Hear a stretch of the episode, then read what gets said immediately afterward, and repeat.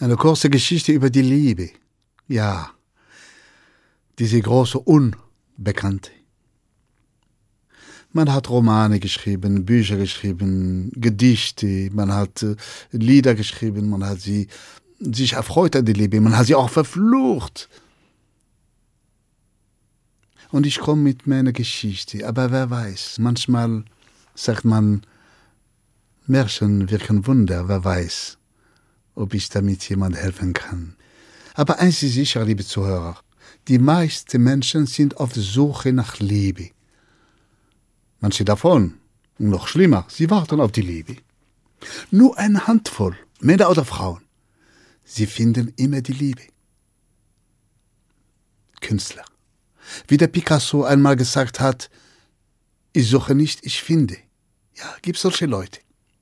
Und da meine Geschichte erzählt von einer Frau.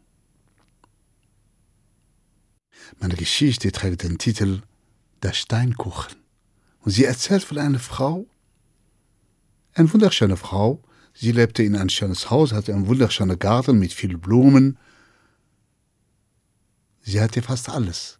Sie war nur einsam, denn sie gehörte zu den Menschen, die auf die Liebe warteten. Aber diese Frau hatte Glück. Denn kaum fange ich an zu erzählen, da kommt er dahinter, der Bursche, der Picasso. Ja, mit sicheren Schritten, ein Strohhalm zwischen die Zähnen, ein Grinsen ins Gesicht. Diese Männer, die ich persönlich nicht so sehr mag, denn die schnappen uns immer die schönen Frauen weg. Ja. Er kam, klopfte an ihre Tür, die Schöne machte auf, er machte eine tiefe, nahm seinen Hut ab und machte eine tiefe Verbeugung und sagte, Madame, dein Kanzenwerk habe ich gemacht nur für dich. Ich will dir meine Spezialität zeigen. Die schöne Frau wird rot im Gesicht, aber nicht, was sie meinte oder irgendjemand von euch meint. Er meinte kulinarisches, ja. Er meinte, ich bin der Einzige, sagt der Mensch, der einen Steinkuchen backen kann. Ich bin der Einzige, der das richtige Rezept hat. Und das mache ich für dich. Ich brauche nur den Herd in deiner Küche, mehr nicht. Die Schöne zögerte. Der Picasso, der weiß, was er will, zwei, drei Schritte war in der Küche, holte vor seiner Tasche einen Stein, legte es in eine Schüssel und mischt und rührt und grinst. Mag ich nicht. Dann sagt er, Madame, es steht nicht in meinem Rezept. Aber wenn ich eine Tasse Mehl hätte für die Konsistenz, war nicht schlecht.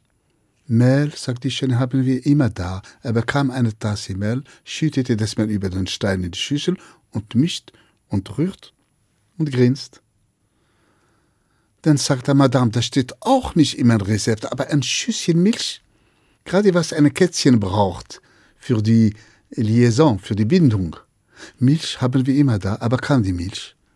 Er bekam alles, was nicht im Rezept steht. Butter, Zucker, Eier, Mandeln. Und kurze Zeit später stand der Kuchen im Ofen. Die zwei jungen Leute saßen am Tisch. Sie tranken ein Cidre oder ein Vin Rouge. Und Picasso erzählte ihr, das kann er auch, ja, Märchen. Und nach 40 Minuten, nicht länger, nicht weniger, stand auf dem Tisch eine duftende, braune, saftige Kuchen. Und die Schöne sagte noch, warte noch, die kriege ich noch. Wer kriegt werden? Dann sagte sie, das ist ein gewöhnlicher Rührkuchen. Was hat dieser Stein in seiner Mitte zu suchen? Und un peu, sagte Picasso, mais madame, l'important, c'est la pierre. Fing auch zu singen, das kann er auch. L'important, c'est la pierre l'important. Dann sagt er weiter, derjenige von uns beiden, der der Stein in seiner Hälfte findet, gibt dann andere einen Kuss. Und ausgerechnet die Schöne fand diese kleinen Stein in ihrer Hälfte. Ja, sie wird wieder rot, schaute nach unten, machte die Augen zu und sie bekam diese lang ersehnte, erwartete Kuss. Ja, liebe Zuhörer, die Geschichte sagte nicht, was danach geschah, denn die, die jungen Leute haben den Vorhang zugezogen und auf dem Tisch blieb dieser einen kleinen Stein. Es muss nicht immer ein Juwel, ein Diamant sein. Ein kleiner Stein, weil man ihm richtig einsetzen kann, kann Wunder wirken. Ja? Und in unserer armen Heimat, Deutschland, Steine gibt es genügend. Jeder das braucht. Kleine, große, braune, weiße. Jedes was brauchst du sich bedienen. Bonne chance. Lust auf mehr? Auf ins Abenteuer. Geschichten. Der Podcast für Kinder und Familien auf hr2.de und in der ARD Audiothek.